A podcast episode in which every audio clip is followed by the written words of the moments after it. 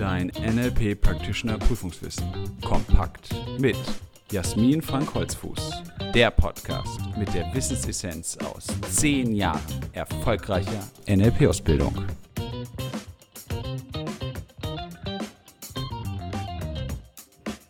Herzlich willkommen zu einer weiteren Folge unseres NLP-Podcasts. Schön, dass du dabei bist. Heute geht es zum dritten Mal um Strategien. Ja, du merkst anhand der Aufteilung drei Folgen nur für Strategien. Das hat eine besondere Bedeutung im NLP. Deshalb habe ich auch zwei Folgen dafür genutzt, erst einmal darzustellen, was verstehen wir im NLP unter Strategien, nämlich innere Abläufe, die zu einem Ergebnis führen und diese inneren mentalen Abläufe sind eben in unseren Repräsentationssystemen gestaltet und mit den entsprechenden Submodalitäten ausgestaltet. Dann ging es um die Grundannahmen, die Strategien zugrunde liegen und auch um das Grundmodell, die Grundstruktur, nämlich Tote und um die Notationen, die du verwenden kannst, wenn du eine Strategie für dich elizitierst, ganz gleich, ob es deine eigene ist oder die Strategie einer anderen Person.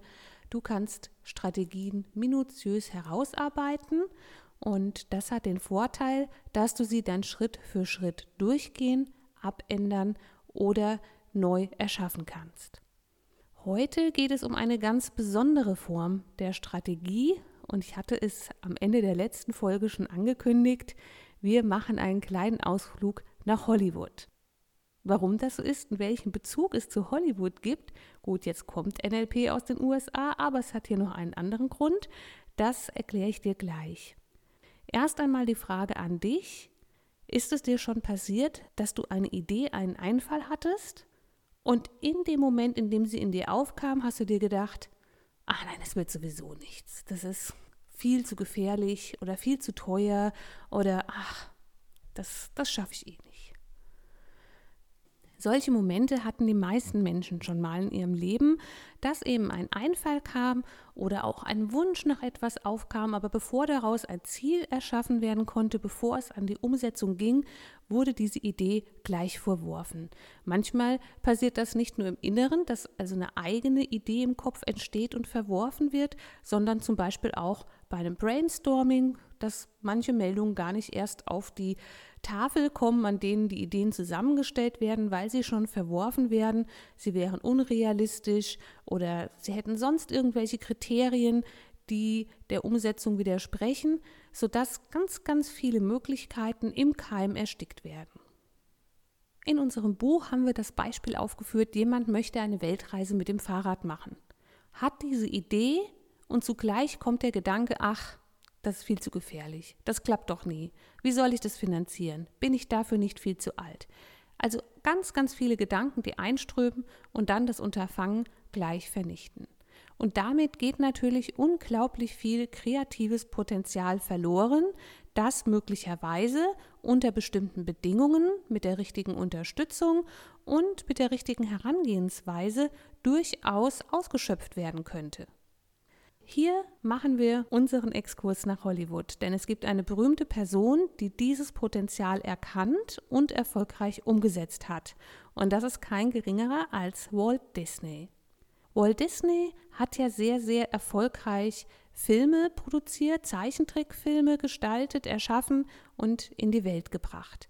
Wie hat er das gemacht? Wie hat er die Ideen von einer sprechenden Maus so umgesetzt, dass sie tatsächlich realisiert werden konnten.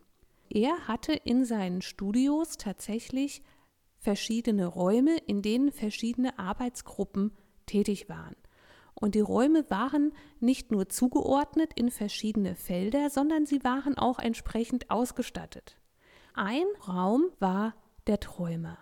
Der Träumerraum, der war für die ganzen Kreativen, für alle Ideen, die erschaffen werden konnten, für all das. Und da war es bunt und da waren Stifte und Papier und jeder konnte sich ausleben und Ideen erschaffen. Und das ist natürlich ein großes Potenzial, Ideen zu erschaffen und auch ein tolles Können. Zugleich ist die Frage, sind das auch die richtigen Personen, um das dann in die Welt zu bringen, um damit umzugehen? Deshalb hat er einen weiteren Raum geschaffen für den Realisten.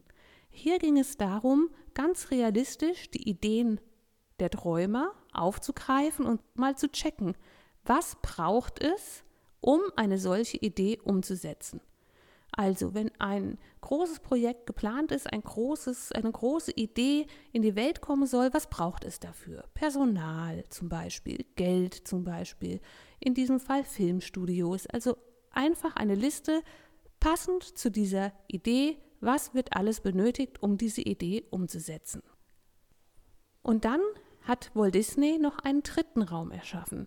Denn eine große Idee umzusetzen, das ist das eine, zugleich muss ja auch das Für und Wider abgewogen werden. Gibt es irgendwelche Gefahren, Risiken, die entstehen und die es von vornherein gilt zu bedenken? Und das war der Raum für die Kritiker. Und hier sind Kritiker nicht als Niedermacher zu sehen, als Schlechtmacher, sondern als die, die nochmal draufschauen, die Risikomanager sozusagen. Die haben sich damit befasst, okay, wir haben die und die Idee und dazu gibt es jene Umsetzungsmöglichkeiten. Was gibt es alles zu bedenken? Was ist, wenn viele Leute vom Personal krank werden? Was ist, wenn das Geld nicht reicht? Was ist, wenn in den Filmstudios die Lampen herunterfallen? Also da wurde geguckt, was brauchen wir noch, um das wirklich abzusichern. Setzen wir das mal um auf die Idee mit der Fahrradtour durch die Welt.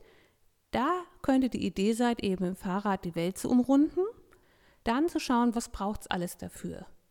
Ein Fahrrad zum Beispiel, Gepäck zum Beispiel, verschiedene ähm, Lebensmittel, alles, was so mitgenommen werden muss. Was braucht es für die Umsetzung? Und dann könnte auch nochmal der Kritiker draufschauen und sagen, okay, durch welche Länder reist du? Wo ist es gefährlich? Wo brauchst du eine besondere Absicherung? Diese Vorgehensweise, die Walt Disney für seine Filmproduktionen benutzt hat und jetzt im NLP umgesetzt werden können für große und kleine Projekte von der Fahrradtour durch die Welt bis hin zum Jobwechsel oder der Selbstständigkeit. Also da gibt es ja ganz, ganz viele Möglichkeiten. Die wurden ins NLP geholt und zur sogenannten Walt Disney Strategie konzipiert von Robert Dills. Robert Dills ist ja einer der ganz, ganz großen Weiterentwickler des NLP. Es gibt ganz viele wichtige Formate von ihm und die Walt Disney Strategie, die wir heute in dieser Folge zusammen mal durcharbeiten, die ist eben von Robert Dills entwickelt nach dem Vorbild von Walt Disney. Und wie das Beispiel mit der Fahrradtour zeigt, gibt es eben genau diese Vorgehensweise, in diese verschiedenen Räume quasi sinnbildlich zu gehen und das, was sonst in deinem Kopf möglicherweise mehr oder weniger zeitgleich passiert, mal sauber zu trennen. Wir hatten vor einigen Folgen das Format Ich-Du-Meta, wo mit Bodenankern gearbeitet wurde, um Diskrepanzen, die zwischen zwei Menschen stattfinden, also zwischen dir und einer anderen Person, klären zu können durch das assoziierte Betreten eines Bodenankers und sich in diese jeweilige Rolle zu begeben. Und da gibt es eine gewisse Ähnlichkeit mit dem Walt Disney-Format. Auch hier kannst du diese verschiedenen Räume, die es in den Filmstudios gab, für dich zum Beispiel durch verschiedene Bodenanker repräsentieren. Du kannst auch verschiedene Stühle nehmen. Du kannst auch, wenn du genug Platz hast, tatsächlich in deinem Haus oder im Seminarzentrum verschiedene Räume nutzen. Grundlage für die Anwendung der Walt Disney Strategie ist, dass du schon eine Idee hast, die umgesetzt werden soll. Es ist also kein Format, um grundlegend erst einmal ein Ziel oder eine Idee zu entwickeln, sondern es geht darum, dass du ein Thema hast, eine Vorstellung von etwas, was du in dein Leben holen willst, beispielsweise der Schritt in die Selbstständigkeit oder tatsächlich eine Auszeit, eine Reise zu machen. Also ein konkretes Projekt, das du umsetzen möchtest und das aber bis jetzt noch etwas unklar vor dir liegt und von dem du nicht ganz weißt, wie willst du das genau machen und ist es überhaupt sinnvoll, realisierbar oder wo es eben noch so innere Widerstände gibt, die sagen, ach nee, das ist doch nicht so ganz das Richtige. Also du hast eine Idee, was du umsetzen möchtest und gehst damit in diese verschiedenen Räume. Und ganz ähnlich wie beim Ich-Du-Meta gibt es auch bei der Walt Disney-Strategie noch eine weitere Position, also außer dem Träumer, dem Realisten und dem Kritiker gibt es noch eine Meta-Position, aus der du ganz neutral auf alles mal draufschauen kannst. Idealerweise machst du auch diese Übung mit einem Coach zusammen, mit jemandem, der dich führt, damit du wieder intensiv in das Erleben kommen kannst in der jeweiligen Position, dann herausgeführt werden kannst, mit einem Separator wieder ins Hier und Jetzt gebracht werden kannst, um dann ganz sauber getrennt in die nächste Position zu gehen. Und da ist es auch bei diesem Format eine wirklich wichtige Aufgabe des Coaches, darauf zu achten, dass sich nichts überlappt. Dass nicht möglicherweise die alte Gewohnheit schon beim Träumen den Realisten mit hineinzubringen, sagen, ach, da brauchen wir das und das, damit das nicht stattfindet, sondern da kann dann auch der Coach unterbrechen und sagen, bitte bleib bei deinem Träumer, das andere kommt danach. Und damit hast du vielleicht schon eine kurze Vorstellung, wie das Format abläuft. Im Buch Das NLP Practitioner Prüfungswissen kompakt haben wir dir wieder eine Übersicht gemacht in tabellarischer Form, die du auch dann dafür nutzen kannst, wenn du das Format gemeinsam mit jemandem durchgehst oder wenn du jetzt eben die Podcast-Folge hörst, um mit allen Sinnen zu lernen, kannst du dir die Seite jetzt aufschlagen. Die findest du im Kapitel 19 unter Punkt 4, die Walt Disney Strategie, und kannst sie Schritt für Schritt durchgehen, während du sie jetzt hier im Podcast erklärt bekommst. So hast du visuell und auditiv gemeinsam und damit hast du natürlich ein höheres Lernpotenzial. Also als erstes werden die Positionen im Raum definiert. Und es gibt hier die Möglichkeit, eine Art Vorlauf zu machen, nämlich erst einmal in jede Position zu gehen, Träumer, Realist und Kritiker, und dort einen speziellen Anker einzurichten.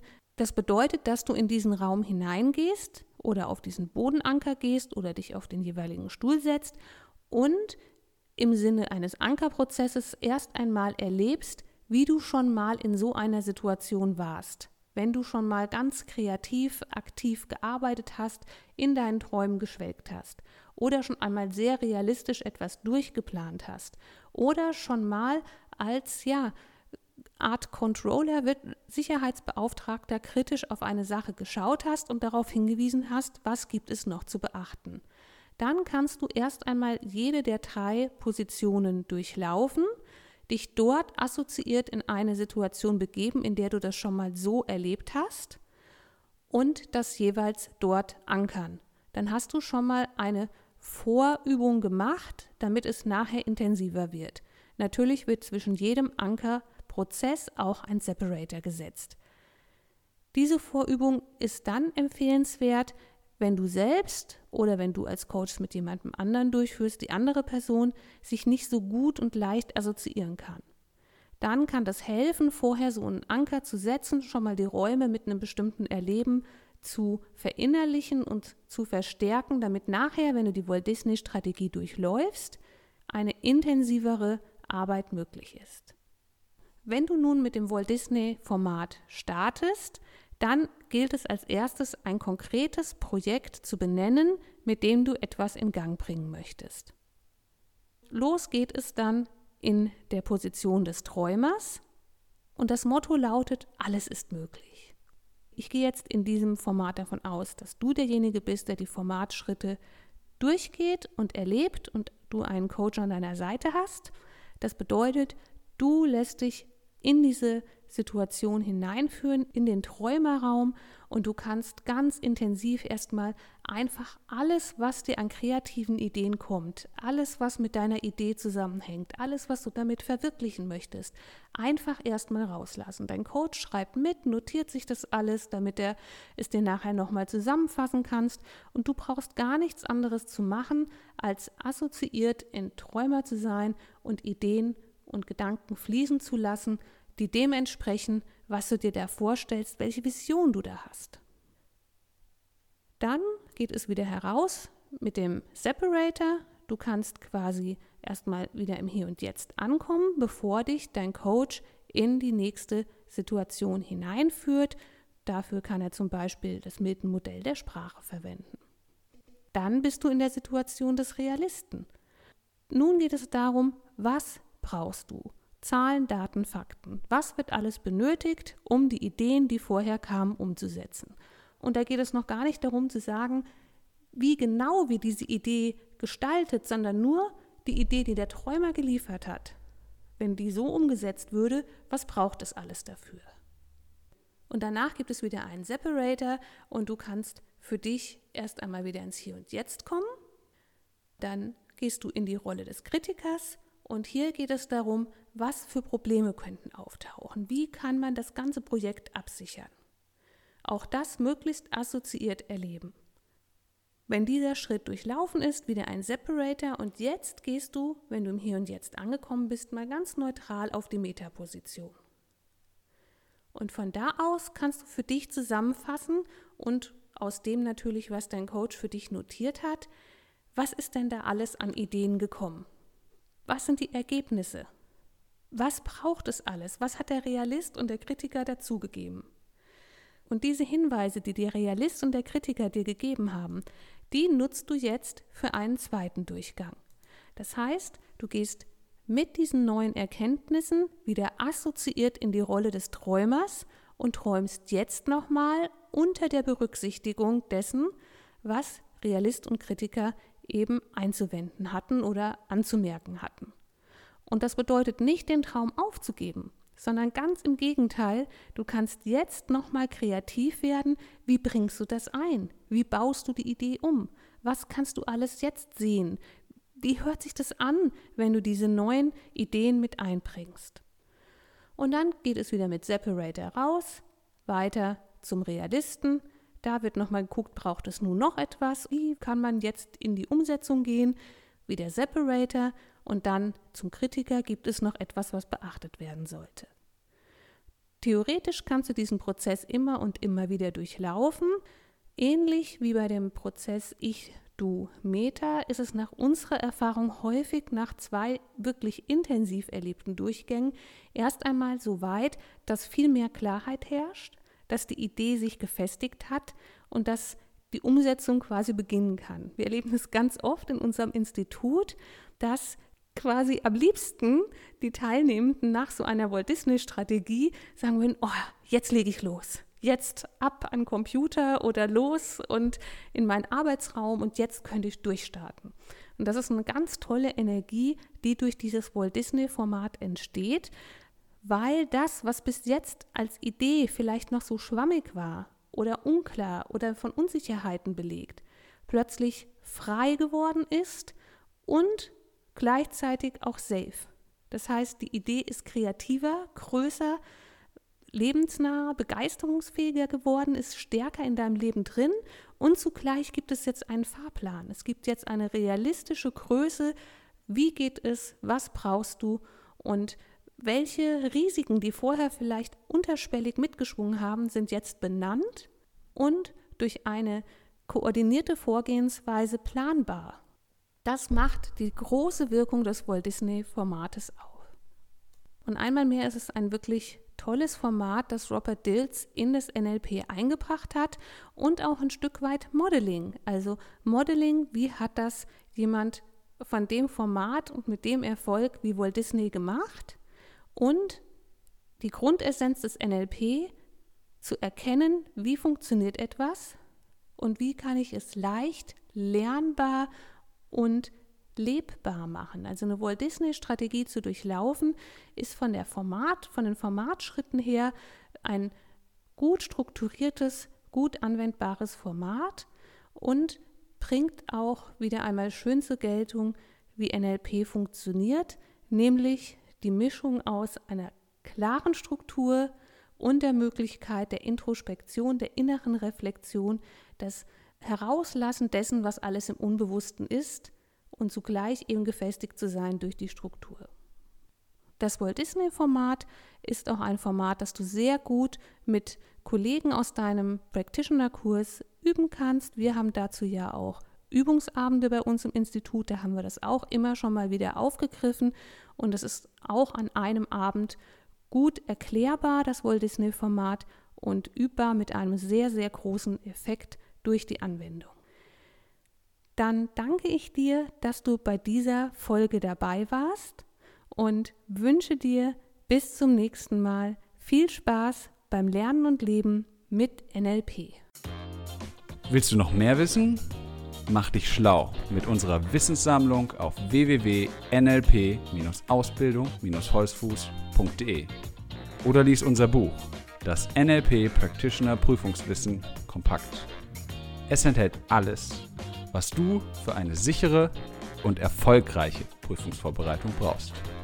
Bis zur nächsten Podcast-Folge mit Jasmin Frank Holzfuß. Eine gute Zeit mit NLP.